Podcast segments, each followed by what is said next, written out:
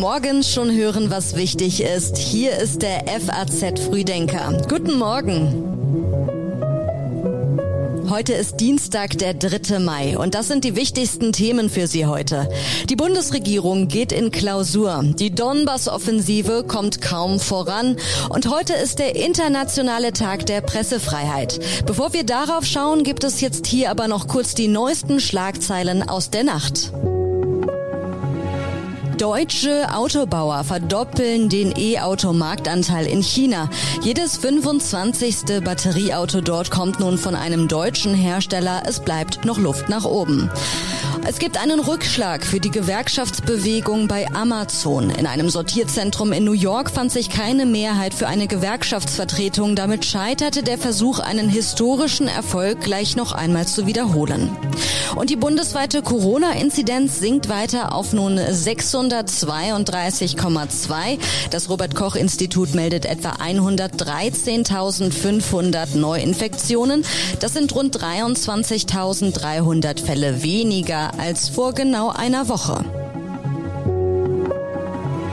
Heute hat Tatjana Heid die Texte für den FAZ Frühdenker geschrieben. Sie ist stellvertretende Leiterin Nachrichten und Politik online. Und mein Name ist Theresa Salentin. Schön, dass Sie heute mit dabei sind.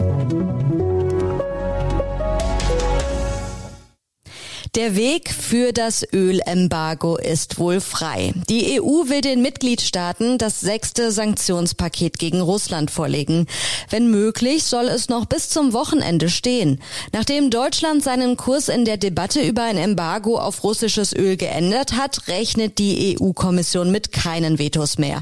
Die Kommission geht auch davon aus, dass dann Ungarn und die Slowakei mit an Bord sein werden, wie es aus Brüssel heißt. Beide Länder galten als die letzten verbliebenen Gegner des Ölembargos. Ihnen dürfte eine längere Übergangsfrist ermöglicht werden. Das Ölembargo soll nicht sofort gelten, sondern wie von der Bundesregierung gefordert gestaffelt greifen. Als wahrscheinlich galt gestern, dass sich das bis Ende des Jahres hinziehen wird. Und Voraussetzung für Deutschland war nach Worten von Wirtschaftsminister Robert Habeck, dass die deutsche Abhängigkeit von russischem Öl von 35 auf 12 Prozent reduziert werden konnte. Er rief alle EU-Länder auf, ihre Abhängigkeit von russischer Energie möglichst schnell zu reduzieren. Und Habeck sagte auch, wir werden weiter mit höheren Preisen rechnen müssen und die als Volkswirtschaft auch tragen. Zitat, anders kommen wir durch diese Zeit nicht durch. Das heißt auch übersetzt, dass das, was wir im Moment erleben, nicht ein kurzfristiger Peak ist, sondern wir damit rechnen müssen, dass die Phase von günstigen fossilen Energien vorbei ist. Die Bundesregierung kommt zu einer zweitägigen Klausur in Schloss Meseberg zusammen. Fünf Monate nach der Vereidigung geht das Kabinett in Klausur. Im Fokus steht der Ukraine-Krieg und die Folgen für die Wirtschaft. Auch ausländische Gäste werden erwartet, und zwar die Regierungschefinnen aus Schweden und Finnland. Beide Länder erwägen einen NATO-Beitritt. Auch die Union will Konsequenzen aus dem Angriffskrieg ziehen. Deutschland sei militärisch und sicher sicherheitspolitisch hochgradig vulnerabel, heißt es in der Kölner Erklärung zur Sicherheitspolitik, die die Präsidien von CDU und CSU gestern vorgestellt haben.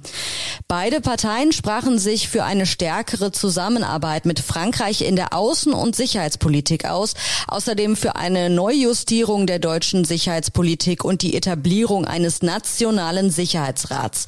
Der CDU-Partei- und Fraktionschef Friedrich Merz hat jetzt seine geplante Reise nach Kiew in die Ukraine verteidigt. Merz sagte, Zitat, ich nehme für mich als Parlamentarier und als Oppositionsführer in Anspruch, selber darüber zu entscheiden, ob ich eine solche Reise mache oder nicht. Das hat nicht die Bundesregierung zu beurteilen oder gar zu kommentieren. Das ist meine Entscheidung. Und äh, ich will auch hier noch mal sagen, ich äh, habe es dem Bundeskanzler empfohlen, selbst zu reisen. Die letzten zwei Monate hat er das nicht getan. Es gibt aus meiner Sicht keine Veranlassung, jetzt irgendwo darauf zu warten, äh, dass äh, ein Mitglied der Bundesregierung eine Reise plant. Wenn ich eingeladen werde, entscheide ich selbst, ob ich reise oder nicht. Und ich frage auch nicht um Genehmigung. Heute bricht der linken Außenpolitiker Gregor Gysi zu einer fünftägigen Reise in die Ukraine auf. Wie ein Fraktionssprecher mitteilte, reist er ohne Personenschutz und ohne Genehmigung des Bundestagspräsidiums. Treffen mit ukrainischen Parlamentariern oder der Regierung in Kiew seien nicht geplant. Die Donbass-Offensive kommt kaum voran. Nach Einschätzung westlicher Fachleute läuft die russische Offensive im Donbass nicht gut. Ende März leitete ja Moskau die zweite Phase ein und gab die Eroberung des gesamten Donbass als Ziel aus. Bis heute sind die russischen Truppen etwas vorgerückt und haben Dörfer eingenommen. Ein echter Durchbruch ist ihnen aber an keiner Stelle gelungen.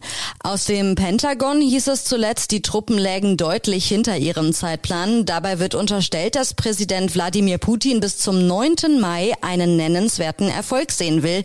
An diesem Tag feiert Russland den Sieg im Zweiten Weltkrieg.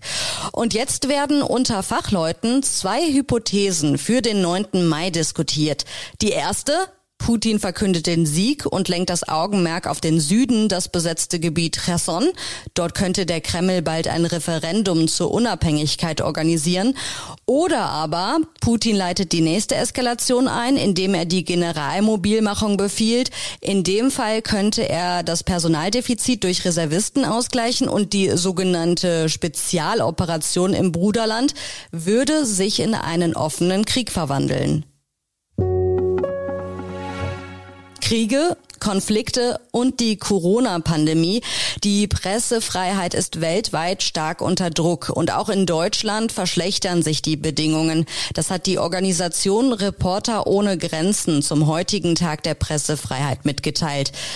Die Organisation hat Deutschland in ihrer weltweiten Rangliste der Pressefreiheit um drei Plätze auf Rang 16 herabgestuft. Damit liegt die Bundesrepublik hinter Ländern wie Litauen oder auch Jamaika.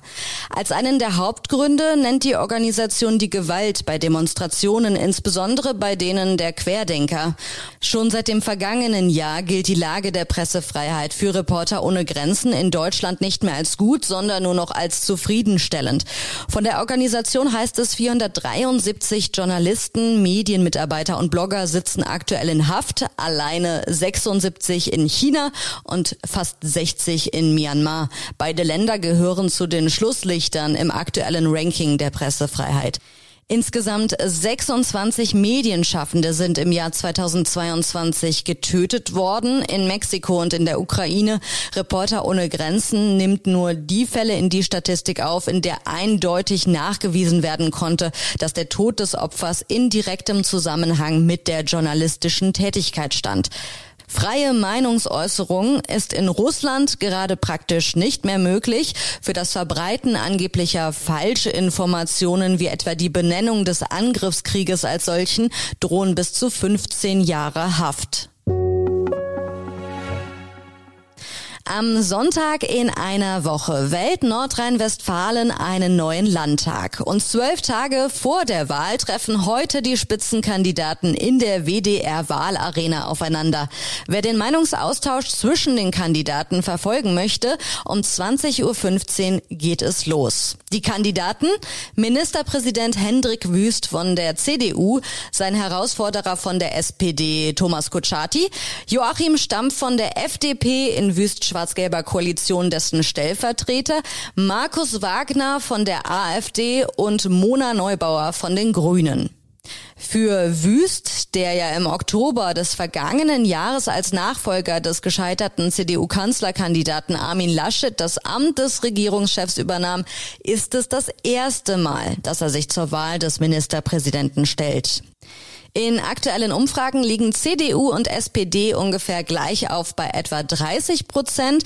Die Grünen haben sich bei etwa 15 Prozent eingependelt.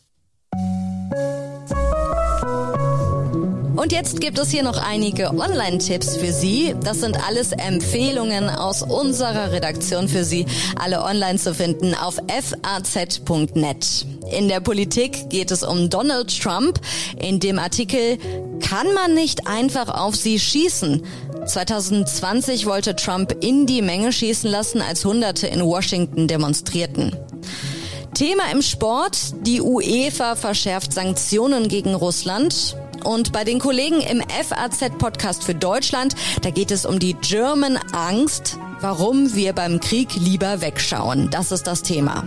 Und von uns gibt es morgen früh eine neue Folge. Der FAZ Frühdenker ist ab 6 Uhr online. Ich wünsche Ihnen noch einen schönen Start in den Tag.